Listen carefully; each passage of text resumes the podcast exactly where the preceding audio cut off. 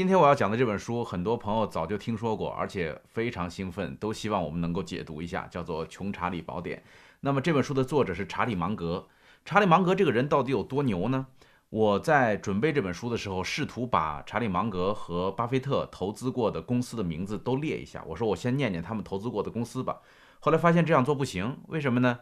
就把这些公司名字念一遍，这三十分钟时间根本不够，因为投资太多知名的公司了。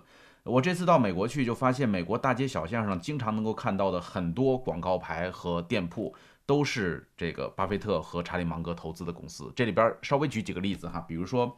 喜诗糖果就是 See's Candy，对吧？满大街都是。然后比如说这个国民叫做政府职员保险公司，就是 GEICO 哈，那个一个呃一个小蜥蜴的那个 logo 的那个公司，也是满大街都是。还包括 IBM、可口可乐、富国银行、美国银行、亨氏、马氏、通用电器、高盛、箭牌、宝洁，哇，太多了。呃，还有还有早期的那些关于美美国航空啊、保险公司啊，投资了特别多的公司。那么查理芒格呢，就是巴菲特的合伙人，他今年已经九十三岁了。他是出生在一九二四年，他是现存的人们觉得一提到一个智慧的老人家，就首先会想到查理芒格，因为他的确充满着智慧。和巴菲特合作的伯克希尔哈萨维公司，永远是处在一个第二位的角度。呃，他非常谦虚，他跟别人讲，他说为什么董事会老要让我坐在台上，是为了显得巴菲特没有那么老，因为他比巴菲特大六岁，他们俩是老乡，都是来自于中西部地区的这个奥马哈这个地方，他们一年一度会做一个股东大会，在这个股东大会上呢，全球的很多朝圣者，他们用朝圣的心态去看这两位睿智的老人，一般都是这个巴菲特讲的比较多，然后巴菲特讲了以后呢，经常就会问一句芒格说，呃，你你要不要说两句？然后芒格最经典的回答就是我没有什么好补充的，这是他最常说的话。后来有一次开股东大会的时候，这个巴菲特就特别搞怪。那次可能芒格也有事儿没有来哈，所以他就剪了一个纸板，用一个硬纸板的芒格的样子。那真有这张照片，就是他把芒格的照片打印出来，真人大小一个硬纸板，然后坐在巴菲特的旁边。然后等到巴菲特讲完以后，就扭头问芒格说：“你有什么要说的吗？”然后巴菲特自己去摁那个。一个录音机 一放，说我没有什么好补充的。然后每次只要巴菲特使用这个使用这个段子，这底下的人就会笑得不亦乐乎。巴菲特自己也特别喜欢这个笑话，所以他们俩是特别亲密的关系，进行了这么多年。所以特别令人觉得难得的就是两个人的智慧啊，两个这么强悍的人，这么能干的两个人，竟然能够亲密无间的合作了五十多年，而且直到今天。芒格还在不断的研究公司，不断的进行投资，所以他是一个非常勤奋的人。那《穷查理宝典》这本书呢，是别人写的。这本书里边，呃，查理芒格自己亲自写的部分非常少，主要就是我们后边要讲到的那个人类误判心理学的二十五条心理学。其他的部分呢，是由这个书的编者把他多年来的讲话编辑在一起的，而且采访了他的很多的朋友。所以最初我为什么不愿意讲这本书，就是因为它不像别人写的书那样有一个呃脉络和体系。他是把各种智慧散落在大量的讲话当中的，所以这不像我们以往讲述可以提炼出来第一、第二、第三，对吧？我需要从大量的他过去的演讲、他和别人的对话以及互相的评论当中去找到那些智慧点。就是为什么大家都觉得查理芒格特别的智慧？他是伯克希尔哈撒韦公司当中，甚至有人觉得比巴菲特更加重要的人物。为什么这个老人家能够持续这么多年，到了九十三岁的时候，思想保持依然活跃，依然在不断的学习？所以，我们今天的讲法是提炼。我们从这本书里边提炼出来，我认为最重要的东西哈。那么，首先简单介绍一下芒格和巴菲特的关系，他们俩呃实际上是有世交的。呃，虽然之前查理芒格和巴菲特并没有见过面，他们俩相差六岁哈，都在奥马哈这个小地方。不过有一点很有意思的就是，芒格在小时候是在巴菲特的爷爷的杂货铺里边打工的，他每天跟着巴菲特的爷爷和叔叔一块儿干活，呃，在在小卖部。但是呢，很奇怪，他没有遇到过这个巴菲特。然后。查理芒格后来二战期间入伍当了兵，呃，这结束之后呢，就去了 Caltech 上学。Caltech 这个学校太了不起了，大家看过《生活大爆炸》吗？《生活大爆炸》里边的那群怪咖啊，那些物理学家都是 Caltech 的，就是加州理工学院的这个学生，那里只招收全世界最聪明的人。然后他在那儿读完了一段书，后来查理芒格就去了哈佛的法学院，因为他们家的人脉关系还是比较广的。之后。做了自己的律师事务所。在他三十五岁那一年，遇到了二十九岁的巴菲特。怎么遇到的呢？是有一次，巴菲特要搞自己的这个基金公司了。那时候，巴菲特已经开始做了一些小规模的投资，然后赚了一点钱，到处去募资。在募资的时候，遇到了他们老家的一位医生，想问医生要点钱做他的 LP。然后那个医生说：“说我觉得你应该认识一下查理芒格，说这个人跟你太像。”然后那个医生呢，也跟查理芒格讲说：“你应该认识一下巴菲特，因为这个小伙子很厉害。”后来他们在一个饭局上，两个人见面，这一见面不得了，就是聊得特别的投机。后来，查理芒格就以律师的身份做了这个巴菲特的合伙人，然后慢慢的他停掉了律师事务所的工作，就专职的跟巴菲特一块儿经营他的伯克希尔哈撒韦公司。这就是他们两个人之间的一个简单的过程。那么，查理芒格这个人的个性特征里边包含了些什么呢？我们讲几点哈。第一个是爱读书，爱读书到什么程度？就是查理芒格走到任何地方都会带一本书。而且他有一句特别经典的名言，他说：“只要我手中有一本书，我就永远不会觉得浪费时间。”他去坐飞机，发现航班延误，没关系，拿着本书就坐那儿看。他说有一次他坐飞机的时候，旁边遇到一个中国女孩，然后他就一路在看书。他发现那个中国女孩在飞机上一路在算微积分的题。他说太了不起了，他说竟然能够遇到一个一路上在做微积分题目的这个人。他说中国这个民族真的是不得了。所以查理芒格是一个极度喜欢阅读的人，而且他说他所认识的人当中没有一个不是热爱阅读的人，就是在他认识所有的聪明人当中，没有一个不是极度热爱阅读的人。比如说他的搭档巴菲特，他们俩互相评价说对方是一个长着两只脚的书柜啊，或者是长着两只脚的一本书，好好几种说法，就是。太能读书了，然后他的好朋友这个比尔盖茨，所以查理芒格之所以能够这么重视阅读，因为他始终坚信一句特别重要的话，这个话来自哪儿呢？说出来都好笑，来自于美国小孩看的那种绘本，一个小绘本，这个小绘本叫做小红母鸡，就那个一个小红母鸡遇到了很多难事儿，遇到难事儿以后呢，这个小红母鸡就经常说一句话，说那我就自己来吧。就是就这句话，那我就自己来吧。这句话成为了查理芒格的一句座右铭。查理芒格上过了加州理工，上过了哈佛法学院，他都认为没有帮到他，他觉得这教育没有提供特别多有价值的东西。但是他想到小红母鸡说的那句话，在童年的时候读的那个绘本，说那我就自己来吧。于是他就自己开始读书。他通过读书来不断完善自己的，有一个名词叫多元思维模型。我们待会儿会好好的介绍一下什么叫做多元思维模型哈，这个多元思维模型是不能够通过某一个学科的学习获得的，就是任何一个单一学科所提供的解决方案都是单一的，而这种单一的解决方案在面对这个世界的时候都是不足以应用的。举的那个例子就是，当一个人拿着一把榔头的时候，他看别人就都像一个钉子，因为他只会敲，他只会用一种方法来分析问题。所以，我们经常会看到有的人有经济学的思维，他看什么事儿都是经济学，他把一切东西都处理成经济学的这个关系，那就特别的无趣，对吧？当一个人是这个诗人的时候，他看什么都只有诗，然后没有任何的逻辑性可言，这就叫做缺乏多元思维模型。所以，孔夫子讲“君子不器”就是这概念。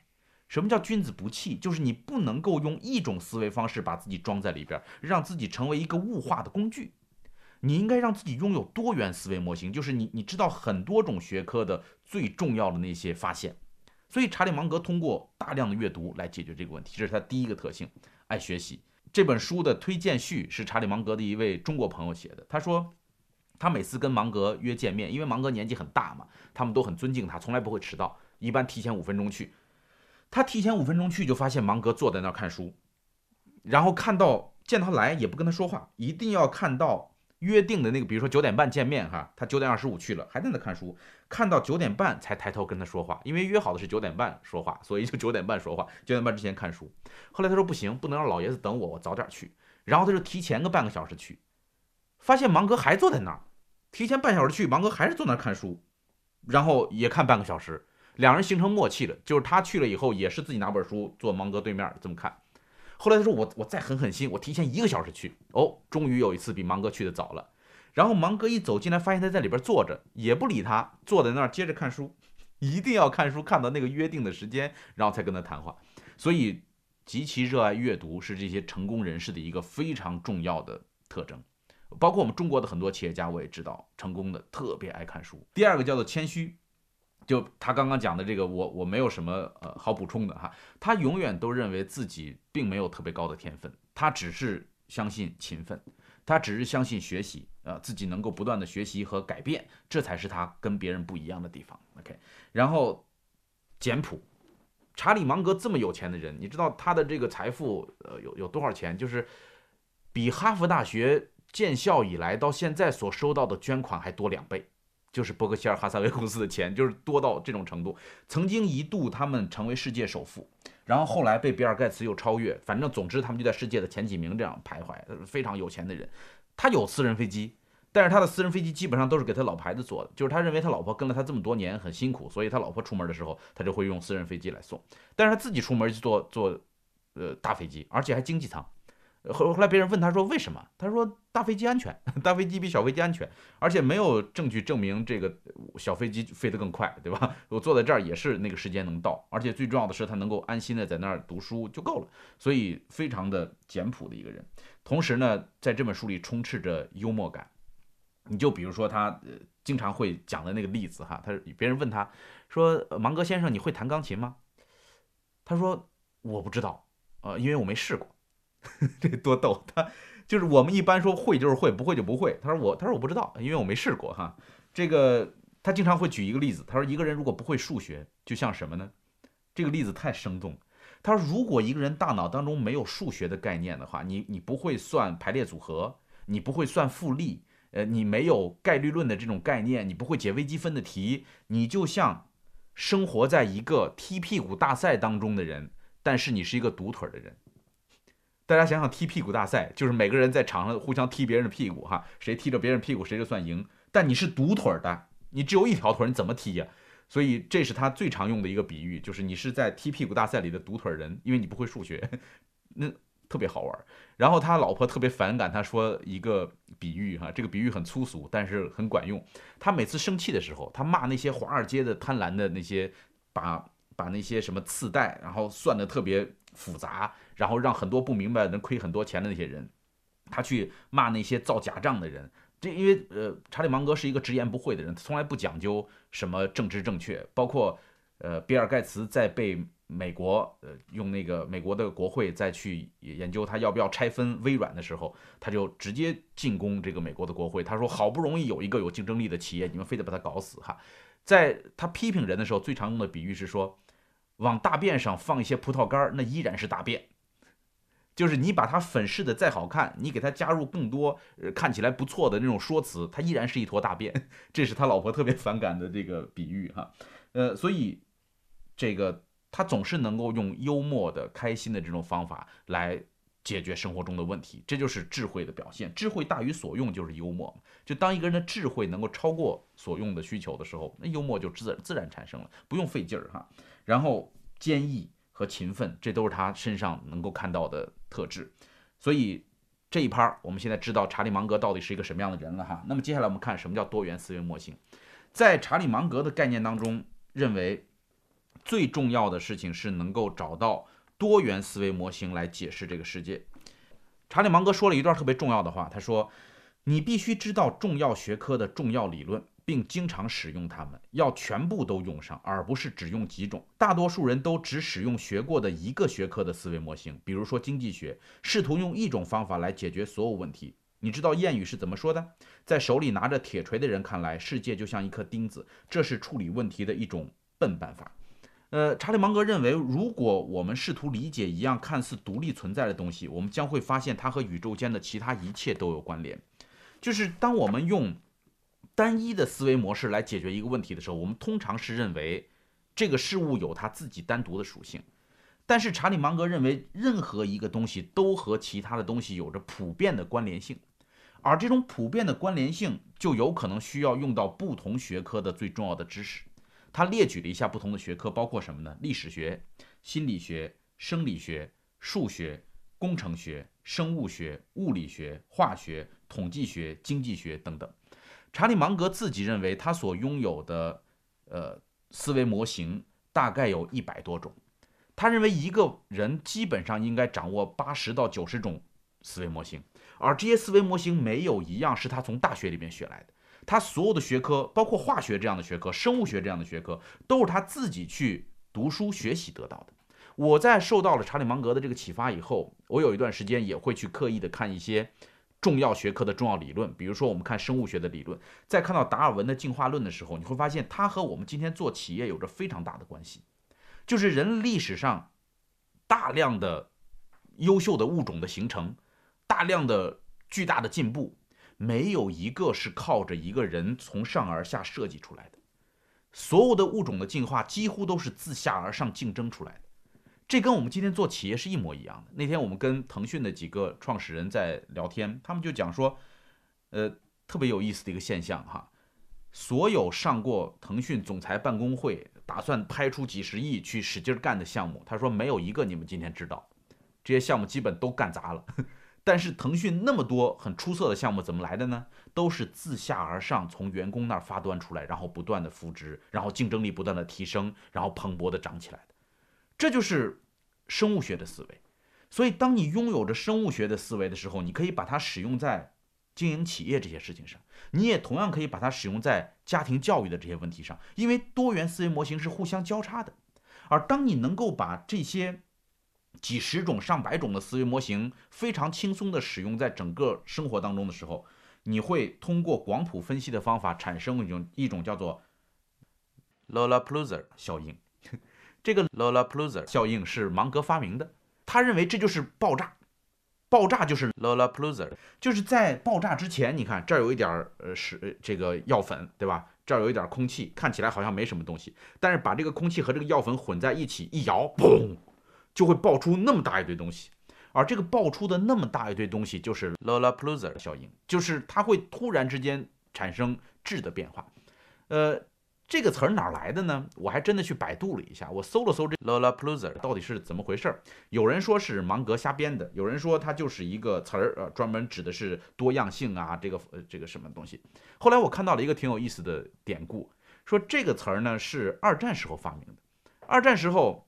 因为中国和美军是盟军嘛，然后在一块儿和日本人打仗的时候，日本人有一个战术，就是假装成中国人，然后混过来当间谍，特别多这个假装成中国人的日本人。然后这个美国人为了鉴别这个人到底是中国人还是日本人，他们就发明了这个词儿。这个词儿的发音特别的怪，Lollapalooza。然后这个词儿只有中国人能念出来，日本人念不出来。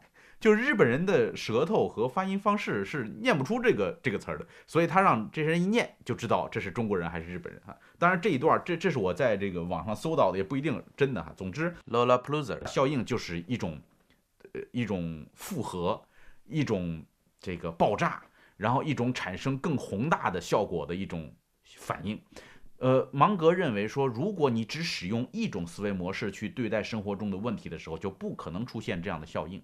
而只有当你在经营企业的时候，加入了化学的方法，加入了物理的方法，有历史的观点，有生物的观点，有心理学在里边作用，我我真的觉得做企业的时候这些东西都用得上。大家去看一下这个，呃，比尔盖茨的成功历史，呃，看一下这个埃隆马斯克的成功历史，你会发现他们无一不是使用着多元思维模型。而查理芒格到现在已经九十多岁的年龄了哈，他说。他每年都会把自己的多元思维模型拿出来看一看，然后剔除掉其中一些从来不用的或者觉得已经过时的，然后还要再添加上一两个新学到的东西。他还在添加新学到的东西，所以他永远都在改变。这就是一个聪明人的聪明之处，他永远都在不断的学习和改变，让多元思维模型变得更加的丰富，也是一个很有趣的过程。所以我希望大家也可以逐渐的。从我们读书会当中学到了很多的这个思维方式手法，把它列出来，形成你的多元思维模型。你有哪些东西可以用来解决生活当中的问题的？它是来自于数学，还是来自于生物学，还是来自于心理学，来自于管理学，来自于经济学、历史，对吗？我们我们为什么要讲像《丝绸之路》这样的书？为什么要要讲这个《大韩之国》这样的书？这些书是历史的，但它会给我们提供一个崭新的思维角度，会给我们提供一个。能够产生 l o l a p l u s e r 效应的一种思维模式，对吧？当然，你说我我一下子学一百多种思维模型，这个有点要求太高了。芒格用了九十年，对吧？芒格说，就算你不能够学会一百多种多元思维模型，你至少要把其中最重要的几个学会了。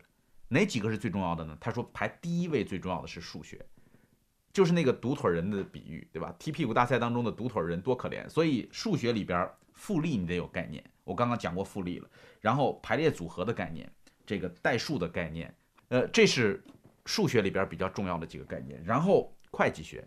就如果你想做企业，你想创业，你不懂会计学，你是很难能够做得好的，你很容易被别人骗，对吧？像安然的这个造假事件等等，这就会会被骗掉。然后工程学，呃，生物学，还有心理学，这几个东西是查理芒格认为，如果你别的学不了的话，那么这几条是最基本应该学到的东西。OK，不要等到学校教你了，自己学就好了哈。那么，当然。芒格写书会少不了要牵扯到投资的问题，因为所有人见到他都会问怎么选一只好的股票啊，怎么能够让自己的财富增值，怎么保持百十百分之二十的增长率。那芒格和巴菲特的投资有这么几个非常重要的工具，第一个叫能力圈，就是沃伦巴菲特讲过一句话，说如果说我们有什么本事的话，那就是我们能够弄清楚我们什么时候在能力圈的中心运作，什么时候在向边缘靠近。然后查理芒格说：“如果你确有能力，你就会非常清楚能力圈的边界在哪里。如果你问起你是否超过了能力圈，那就意味着你已经在圈外了。就是他们是如此的谨慎哈。他们说不懂的那些事儿，在能力圈范围外的事儿不看。他们把所有的东西分成三类：一类呢是这个可以投资的，呃，一类是看能能看懂但是不能投资的，还有一类是不能懂的。”比如说高科技，他们就放在了不能懂的这个行业里边。所以当年在高科技爆炸的时候，就是美国泡沫经济最兴盛的时候，大家都会嘲笑巴菲特说：“你看你们错过了最好的时机，对吧？老了不行了，毕竟是不行了，你这一下子被其他人赶超了。”巴菲特的原则就是：我我是知道他赚钱很多，对吧？我知道他成长很快，但我看不懂啊，他不是我能力圈之内的事儿啊，所以我不能瞎做。呃，结果过了零八年，砰。泡沫爆掉，爆掉了以后开始不断的下滑，这时候大家又跳出来讲，哇，巴菲特好厉害，对吧？这神一样的人物，所以能力圈是很重要的。这里边还有一个托马斯沃森，就是 IBM 的创始人，他也说过，我不是天才，我有几点聪明，我只不过就留在这几点里面，这都是关于能力圈的范围。但是有人就讲说，如果一个人只在能力圈里边做事儿，那会不会固步自封啊？他还进步不进步呢？你注意哦。他们只是说了让你在能力圈的范围内做事儿，他没有说过你的能力圈不能够变大，对吧？所以巴菲特也在不断的研究新的东西，他会去研究 IBM，他会去研究这个比亚迪，研究这样的公司，他们也希望自己的能力圈不断的扩张。所以尽管他会投向喜事糖果、可口可乐这样传统能够看得懂的行业，他们也在努力的探索自己的能力圈的范围。所以。你得先学习，你得先保证自己的能力圈扩大了，你再去做事儿，这是第一个能力圈的概念。第二个就是耐心。芒格说，这一辈子最重要的投资可能三四次就够了，每一次拿上这个几十年，这就能够带来巨大的财富了。巴菲特有一次去演讲的时候，别人问他说：“你有什么投资的建议？”巴菲特说：“我只要一张打卡纸，我就能够给你讲明白这事儿了。”大家说什么打卡纸？就是你上班一个月的打卡纸，一个月的打卡纸不是打孔吗？二十天，对吧？这就是你的一辈子，你这一生当中每投资一次就打一个孔，一共只能有二十个孔，你就赚钱了。就是你，你想想，我们一个新股民在进到股市里边那个操作的速度有多快，对吧？今天买了，明天卖，然后不断的买了买，不不断的买卖。所以，当你在不断买卖的过程当中，你总是被。人类误判心理学所所操纵哈，然后你以为自己这次的短线操作又能够赚钱，但实际上最后你会发现你亏掉的大量的全都是手续费和税。所以，巴菲特说，长期的持有，耐心非常的重要，谨慎的选股，一生只有二十次投资机会，二十次是一个比方，总之就是不要乱来，要有耐心，然后。巴芒格对于巴菲特来讲最大的改变是他告诉巴菲特一个原理，他说：“我认为买股价公道的伟大企业比买股价这个更低的普通企业要好。”大家知道，巴菲特之前的老师是本杰明·格拉汉姆，另外一个本杰明哈，这个本杰明·格拉汉姆呢告诉巴菲特说，买股票最重要的原则就是买便宜，就是只要这个股票的价格。比实际他所拥有的价值要低，你就买进。所以他们买了特别多的垃圾股，因为垃圾股就是跌到不行了嘛，对吧？那个公司也不怎么样，虽然公司不怎么样，但是股价实在是更低，所以就去买那些垃圾股。后来这个查理芒格告诉巴菲特说这样不对，说我觉得应该买那些优秀的公司，虽然股价很高，但这公司更优秀，要买这种公司，这种公司才是更划算的公司。呃，这个观念彻底扭转了巴菲特，所以从查理芒格进入到这个公司以后，整个伯克希尔哈撒韦公司的投资就趋向了伟大的公司，他们专门投大量的能够给人类带来巨大影响的伟大公司，所以这是一个投资理念，还包括要强调安全边际。呃，什么叫安全边际呢？就是当你用这个价格买这家公司的时候，如果这个价格正好在。盈亏的这个平衡的点上，就是如果这个价格再低一点点，你就会赔钱。那很明显，你没有足够的安全边际，对吧？那么如果你看准了这个公司，就算再亏个百分之三十，你还能赚钱，那这就是有着足够高的安全边际。所以在巴菲特和芒格投资公司的时候，一定要看，光便宜不够，光光是说便宜这是不够的，要便宜到有足够的安全边际，就是我会觉得，就算产生了巨幅的波动，我依然能够拿得住。大家知道，在他们俩的投资生涯当中，有一段时间是是效益特别糟糕的。有一年，整个伯克希尔哈撒韦公司的盈利只有百分之零点三，就是就是特别低。在那么长的一段时间里边，那肯定会有股东不满意，肯定会有大量的人质疑，很多人整天来问他们，因为钱都给了他们嘛。但是他们能够拿得住，为什么能够拿得住呢？因为他觉得有价值，这个东西是有价值的，它没有超过我们的安全边际，所以。给自己的投资构造安全边际是非常重要的一件事情。OK，然后芒格相信投资清单，就是他认为人的理性是不足够的。人们在决定要投资一个东西的时候，经常会头脑发热，然后就会突然下出这样一个决心，哈，呃，误判自己对于一个事情的判断能力。这时候你最需要得到帮助的就是一张投资清单。还记得我们讲清单革命吗？清单革命里边讲说芒格没有投资清单，实际上芒格是有的。那清单革命里边所发现的是芒格的投资清单也得继续的改进，就没有一张投资清单是可以不变的，对吧？但是如果我在工作当中遇到了挫折，我投资失误，我就需要找到一个原理，把它添加到我的这个投资清单里边去。在芒格的这个投资清单里边有这么几个非常重要的原则。他说，这个清单上的检查项目如下：哈，最起码要包括目前的价格和成交量是多少，然后交易行情如何，经营年报何时披露，是否存在其他敏感因素，是否存在随时退出投资的策略，用来买股票的钱现在或者将来有没有更好的用途，手头上有足够的流动资金吗？或者必须借贷？那么这笔资金的机会成本是多少？诸如此类。就是他在投资一个项目之前，一定要把每一个问题一个一个的去考虑。这个的好处就是避免盲目。大家知道，人们都容易高估自己的理性，都觉得自己做出这个判断的时候就已经思考得很周全了。但事实上，各位，这事儿是你自己做不到的。所以你需要依赖一张清单。如果一个开飞机的人说我没有清单，我就是靠自己的技术来开，哇，那个风险实在是太高了。航空业之所以能够这么稳健的发展，航空业之所以是全世界最安全的这个行业，就是因为它有一张清单。这个飞行员无论多么熟练，开过多少万公里，你每天上飞机还是要按照清单一条条的做，这能够减少你的非理性的成分。所以，投资清单很重要。所以这一部分是我们讲芒格的投资工具啊。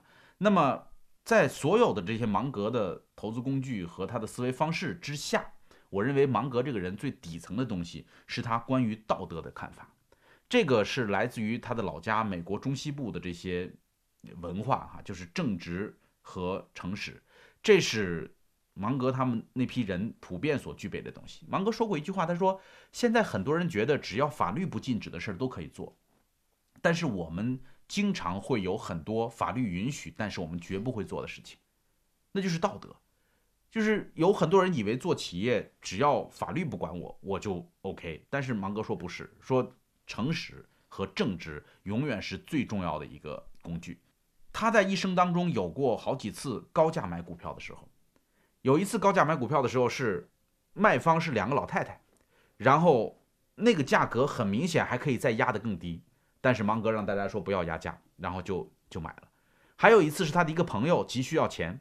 然后把手里的股票，他的合伙人要把他的股票转让给芒格，然后芒格说：“那你打算多少钱卖呢？”那个人说：“那就呃十三万美元吧。”芒格说：“你开玩笑，不可能，至少二十三万美元。” 然后至少二十三万美元就给他二十三万美元买了这些股票。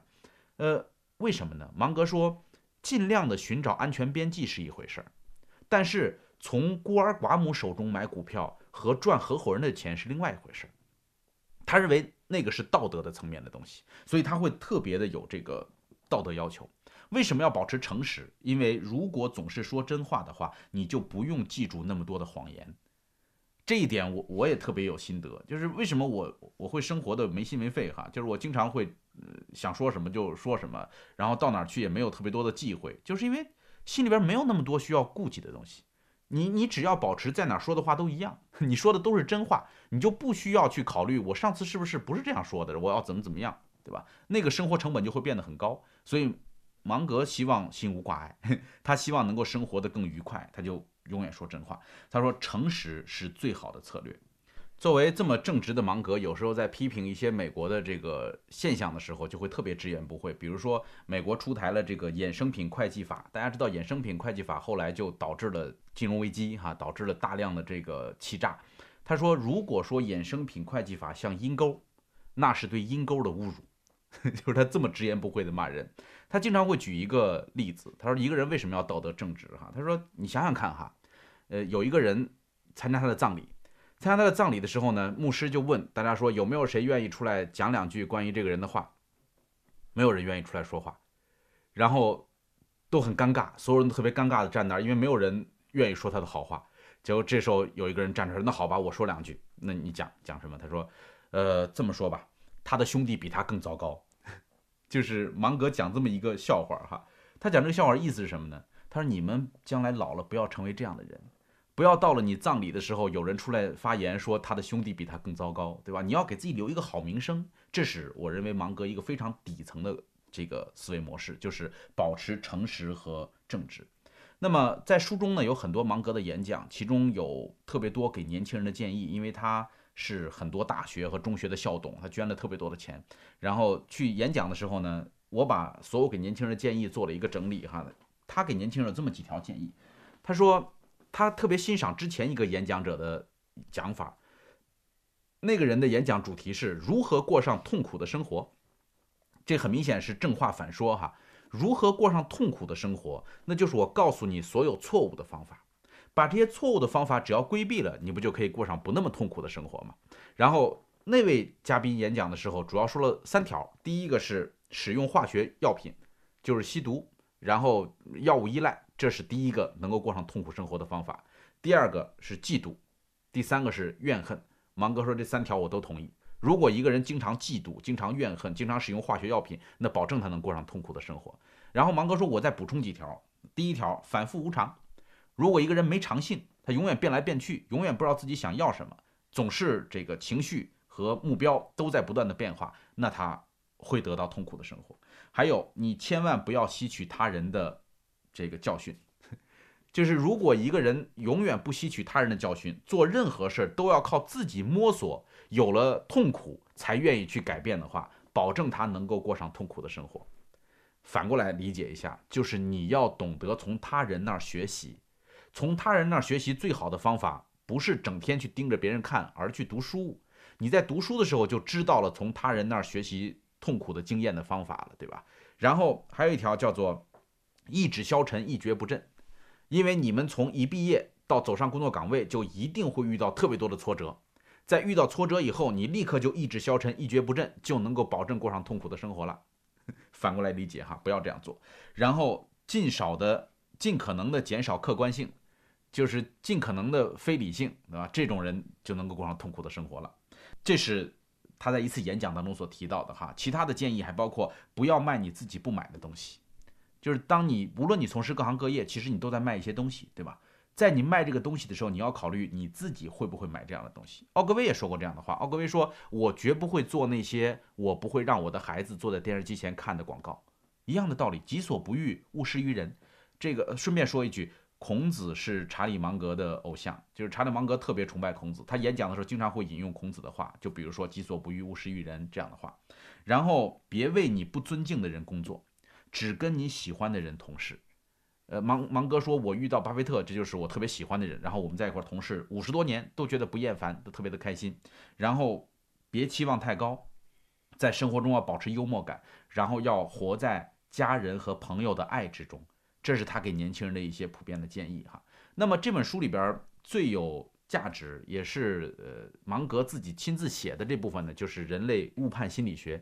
就是芒格认为心理学是特别重要的一件事情。就如果你不能够对人的心理有一个深入的了解的话，你你经常被别人营销，你都不知道怎么回事儿，然后你也不知道怎么去说服别人。所以芒格特别推崇一本书，叫做《影响力》，就是西奥迪尼写的那本《影响力》的书。呃，我们将来有机会会给大家介绍这本书。在那本书里边就提到特别多的心理学的现象。那如果他看过，这个思考快与慢的话，他一定会非常的喜欢，因为思考快与慢里边也讲到了特别多芒格所提出的人类误判现象的背后的原因。我没法把这二十五个原理都说一下，因为太多了。我挑其中我认为最重要的十个误判心理学来跟大家分享哈。呃，第一个叫奖励和惩罚的超级反应倾向，有点拗口哈，实际上就是激励对人的影响。你比如说哈，呃，我有一个朋友去打高尔夫球，找了一个教练，然后他就发现说。怎么都学不会，那个教练永远教他，他进步特别慢。他看到别人好多人都已经进步很快了，他天天找了个专业教练练，结果还进步很慢。后来他一琢磨，他说不对，为什么呢？因为这个教练的收费是按照时间来算，就是他教的时间越长，他赚的钱就越多。好不容易遇到这么一个愿意花钱来找他去练的人，他就慢慢教，慢慢教，永远教你一点点。他说算，他说跟教练谈谈，他说他说兄弟，我跟你谈一下，这样哈。我一次把这两万块都给你，一次两万块都给你，然后你用最短的时间把我教到能打到多少杆以内，这两万块就给你了。你看，当他重新设计了这个激励机制以后，他发现没有几次水平就大幅的增长。为什么？因为激励机制不一样了。所以芒格认为，几乎所有人都会受到激励机制的影响。所以他说，在你遇到一个保险推销员或者是一个证券的推销员向你推销一个产品的时候，你一定要首先考虑一下他是出于什么样的目的在给你买这个东西，对吧？如果他销售这个东西只是为了拿到高额的提成的话，你就一定要小心。这是第一个哈，叫激励和惩罚。第二个叫做避免不一致性的倾向，这个我们在很多别的书里边也提到过，比如说《顺便》这样的书也提到过这个现象。什么叫避免不一致性呢？你比如说。我们让很多人在做一件事情之前要很郑重的发誓，对吧？在国外我们看到把手放在圣经上发誓，在我们中国我们会看到把手放在宪法上发誓。呃，我们入党的时候要宣誓，我们入团的时候要宣誓。这个宣誓有没有用呢？有很多人觉得宣誓那骗人的，对吧？扭头我就我就不听了，那没那么简单。宣誓是有用的，因为在一个人宣誓的时候，他会产生避免不一致性的倾向。就是他已经把自己认定为这样的一个人了以后，他很难再把自己转化成另外一个角度，所以他特别期待最终自己能够走向言行一致的方向。这个是潜移默化的作用，潜意识当中你会因为不一致会给人造成分裂，人们会很痛苦。你比如说，你买了一个车，或者买了一个房子以后，你会不会就会经常去寻找这个房子的优秀的地方？你在一个一开始不怎么喜欢的地儿住一住，慢慢也就住惯了。为什么呢？因为你要避免不一致性。你都选择了这件事情，你就需要找特别多给这件事情带来正面的肯定的这些原因，对吧？这就是这个避免不一致性的倾向的一个特点。第三个呢，就是回馈倾向。什么叫回馈倾向？哈，就是你敬我一尺，我敬你一丈。你为我做一点事儿，我也要为你做一点事儿。这里边有一个特别有意思的案例，就是水门事件哈。水门事件的发生过程，因为美国人是特别深入的剖析那个流程。有一个尼克松手下的低级别的员工，有一天呢，就跟这个竞选班子的高层就讲说：“我觉得咱们可以用一个比较狠的招。”然后说什么招？我们用美色和金钱来诱惑对方，你看行不行？那部长一听说你开玩笑，这压根儿不行，因为这太过分了，咱们竞选不能用这么糟糕的方法，对吧？然后就否定了他。否定了他以后，这个员工第二天又来说：“那既然您觉得那招不行，我们给对方装个窃听器，我觉得总可以吧？”那个部长想了想说：“那要不然你就去做吧。”为什么这一次说装窃听器这件事儿，部长就认可了呢？原因是因为双方各让了一步，你没发现吗？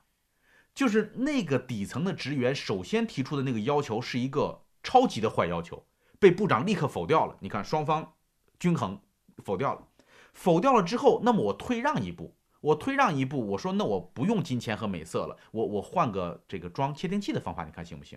当对方退让的时候，你的心里的潜意识当中也会产生退让，所以你会说那好吧，那你去做。因此，这个西奥迪尼在《影响力》这本书里边把。水门事件归于这个回馈倾向的一个案例，还包括这个，呃，有有一个电有一个电视节目特别有意思啊，我我听我的朋友跟我告诉我的说，怎么样识破推销员的诡计？你比如说，你到一个 4S 店里边去看车，对吧？你或者到一个楼盘里边去看房，那个销售人员一定会过来先给你倒一杯茶。销售专家告诉你说，千万别喝那杯茶。为什么呢？因为你一旦喝了那杯茶，你的心理当中就有一种回馈的意识，因为你你吃了别人的，叫做拿别人的手短，吃别人的嘴软，就是这个道理。中国古人讲的这个就是回馈倾向的一个非常重要的一个例证，就是当你喝了他的茶以后，当你开始跟他亲切的交谈以后，你会逐渐的把他视作自己人，因为他帮了你的忙，给了你东西。所以在那个节，在一个这个防止你被别人这个营销的节目里边，这个预防销售的专家就在耳机里边指挥我们的那个主角说：千万别动他那个水，千万别喝。而且他问你那些问题的时候，千万别点头，别说是。这些都是营销过程当中对于回馈效应的使用。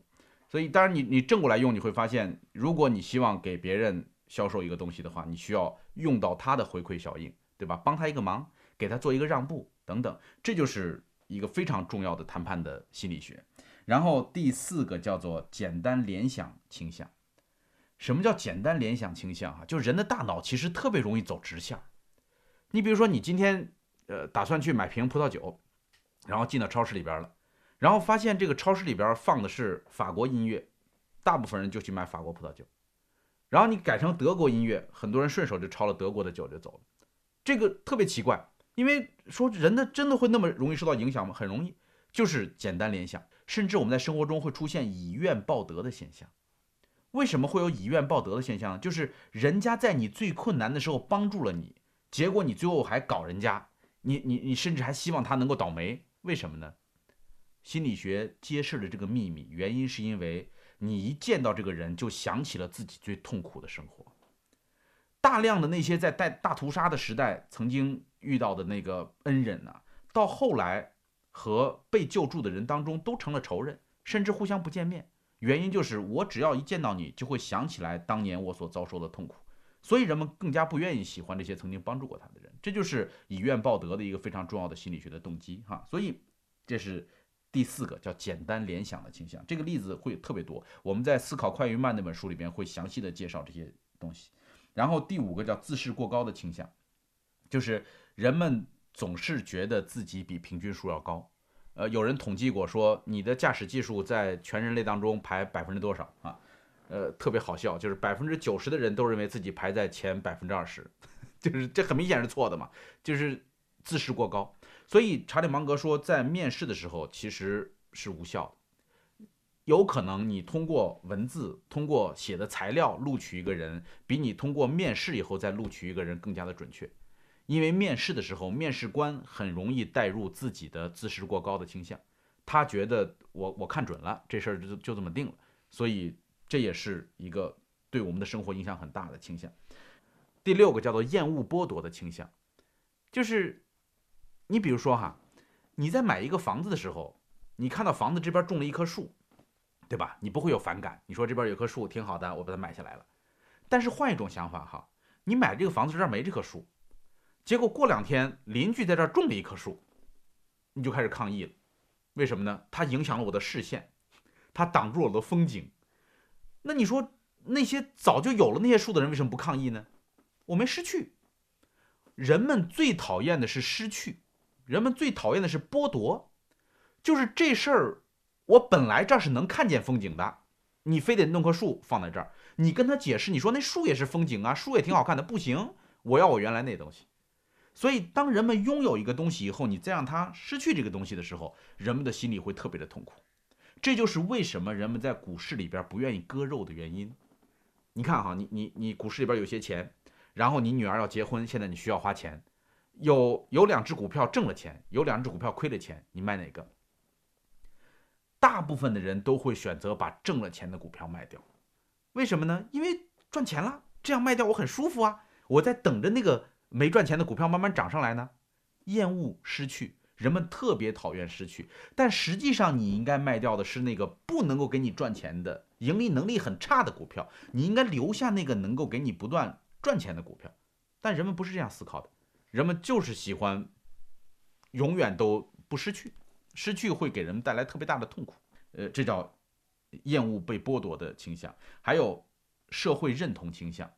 呃，有一个实验特别逗，就是一个电梯打开门你进去，结果特别逗的是什么呢？那个电梯里边站的人全都是实验人员，这些实验人员通通背朝着电梯门站，就是你一走进电梯，发现所有人怎么都背朝着电梯门站，这时候你猜你会怎么办？大量的。这个被观察的人也都老老实实的背朝着电梯门站，就你压根不知道为什么，你不知道为什么大家都背朝着电梯门站，但是你也就跟着人这么一块站，这就叫做社会认同的倾向，就是我们都不希望自己和这个社会上的人不一样，我们会倾向于能够获得整个社同社会的总体价值观的认可，就好像最近特别流行的这个陪孩子写作业的这事儿，对吧？就是我们其实过来人都知道。小学成绩差一点没那么大的影响，或者没有上个好的大学没那么大的影响。那社会上那么多的人没上过大学，日子都过得挺好的，对吧？你你心里都很清楚。但是不行，你就非得陪孩子做作业做的要死，对吗？心脏病发作搭支架，要陪孩子把这作业写好。为什么呢？就是因为你受不了得不到社会认同。你去往长远了思考一下，觉得没什么的。所以，一个了解人类误判心理学的人。和一个不了解人类误判心理学的人的行为方式是完全不一样。像芒格这样的人，为什么能够获得那么多的自由的裁量的空间？就是因为他知道那只是你的错觉，那只是你潜意识当中所带来的一种一种不由自己掌控的力量而已，对吧？所以这叫社会认同的倾向。第八个叫做压力影响倾向，这个原理对我来讲是一个新的突破，我以前不知道这个。什么叫压力影响？哈，它是来自于巴甫洛夫做的一个实验。大家记得巴甫洛夫做了那个狗流哈喇子的实验吗？就是所有的人知道一些事情，哈，都只是知道一个大家都知道的表面而已。就是一摇铃，那个狗就流哈喇子，哇，这叫条件反射。这个实验没做完，这个实验后来有一段时间，这个苏联发洪水，然后发洪水以后呢，这个巴甫洛夫这些科学家就撤了，结果撤的时候没有带那些狗，那些狗还在笼子里边待着。哇，好惨！那个水就开始淹上来，淹到最严重的时候，那些狗就只有鼻子能够露在那个笼子上边，就是差点淹死了。周围没有人管它们，经历了很长时间，大概有有有有一周时间。你想那个狗多崩溃，对吗？就是在那种巨大的生存和死亡的压力之下，这些狗经过了一周多的时间。这是一个无心栽柳的实验，就只是因为他们忘记把这些狗撤离了。结果，当巴甫洛夫他们回到这个实验室以后，发现所有的狗都性情大变。原来这些狗见到饲养员就会摇尾巴，就会特别高兴，很稀罕你愿意跟你一块玩，对吧？狗对人嘛，就这么忠诚嘛。但是当他经历了这个死亡的压力以后，这些狗见到主人非常冷漠，不理他们。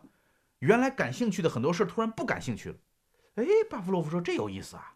然后这这科学家真的特别坏。然后他就整天虐待这些狗，他就不断的给各种各样的狗施加压力，然后让这些狗觉得生不如死。然后他发现，要想改变一个狗的性格，要想改变一个狗的这个整个的人生观、价值观，你只需要给它施加足够强力的压力，它就变。然后这个就叫做压力影响倾向。芒格说，他看完这个实验的时候，他觉得毛骨悚然，就是为什么呢？在我们人类社会当中，你们看到那些传销的人没有啊？就是前一段时间说天津那俩孩子传销，后来死了，死了以后发现他们体内连一颗粮食都没有，家属说是活活饿死的。为什么呢？为什么传销组织要这么可怕的去对待这些人呢？很简单，在重压之下，这个人才有可能性情大变；重压之下，这个人才有可能改变他的价值观。所以那么多的邪教，那么多的这些可怕的这种恐怖组织，他所用的洗脑的方法，他所用，甚至你看很多白人青年到了一些恐怖分子的地盘去，慢慢的被训练成恐怖分子。你说他从小到大受了一辈子西方的教育，他从小上的是好的小学、好的中学，怎么会突然拿这个炸弹去跟人炸了呢？原因是在重压之下，一个人的价值观是会发生彻底的颠覆的。这就是人类，这就是我们每个人哈，这人人真的是太复杂了。呃，你如果不了解人有这么复杂，你总是活得非常的轻松愉快，那你肯定跟大部分人活得差不多。但如果你希望能够活得像查理芒格这样，活得更加的清醒、敏锐，更加睿智，你就真的得自己来。像那个小红母鸡说的，那我就自己来吧。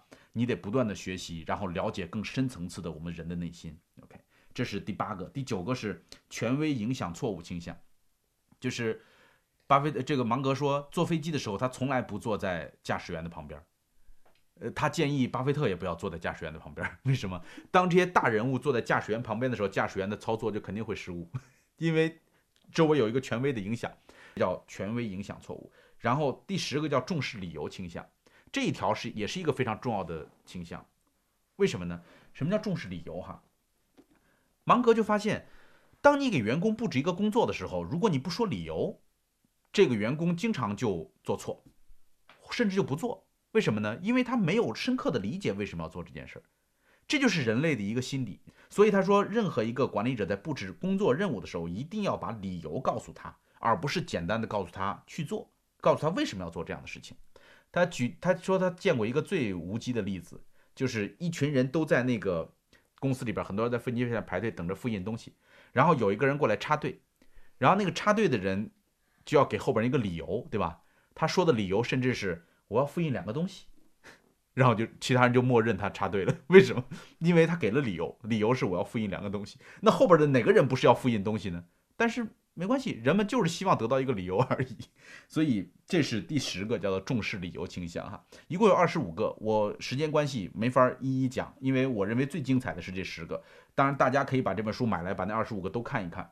呃，芒格不是一个专业的心理学家，所以他所引用的都是心理学的表象，就是心理学有这么一个研究。至于这个研究为什么会这样，那么需要读更多更专业的书籍。我由衷的推荐大家读《思考快与慢》这本书，丹尼尔·卡尼曼的作品。我们在读书会讲过这本书。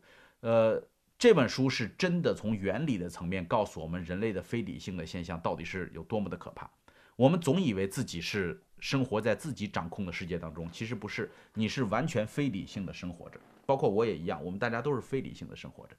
呃，一本好书，尤其是这样经典的好书，就一定会带来特别多。好的书籍，所以在读完了《穷查理宝典》之后，我最大的收获是找到了几本要给大家介绍的更好的书，其中包括西奥迪尼写的《影响力》这本书。这本书已经很多年了，呃，我一直没有讲，是因为我觉得很多人可能都知道这本书，但是看来经典还是应该多讲讲。还有一本是《枪炮、病菌与钢铁》，这是讲整个世界发展的历史过程当中的一些故事，呃，西方文明为什么会呃。打败这个南美洲的文明，哈，然后《枪炮、病菌与钢铁》这本书呢，是让我们深层次的理解整个社会发展的轨迹，这个世界是怎么形成今天的格局的。这个对于查理芒格也有非常大的影响，我们也会讲这本书。然后《自私的基因》，道金斯的书，就是他告诉我们说，人其实只是基因的载体，然后基因控制着我们在做很多我们自以为是自己在做决策的事情，实际上是基因在做决定，哈，自私的基因。然后《教养的迷思》。这样的迷思是关于呃教育的一本书籍。这个你看，查理芒格的涉猎面多么的广，这些涵盖不同领域的这些优秀书籍，都是他曾经在书里边提到并且推荐的。所以我们在以后会陆续的给大家介绍这些很棒的书。在听完了《穷查理宝典》之后，我希望大家能够在脑海当中形成一个总体的印象，知道有一个九十三岁的老人家到了今天还那么勤奋的在工作赚钱，并且。他非常的慷慨，捐赠了特别多的这个公益慈善的项目，因为他知道，他经常会提到一句话，说装尸袋上并没有口袋，这是西方人常说的，就是你死了以后，你的那个袋子上是没有口袋，所以要那么多钱也没用，但是要去不断的通过努力和勤奋的工作来实现自己人生的价值。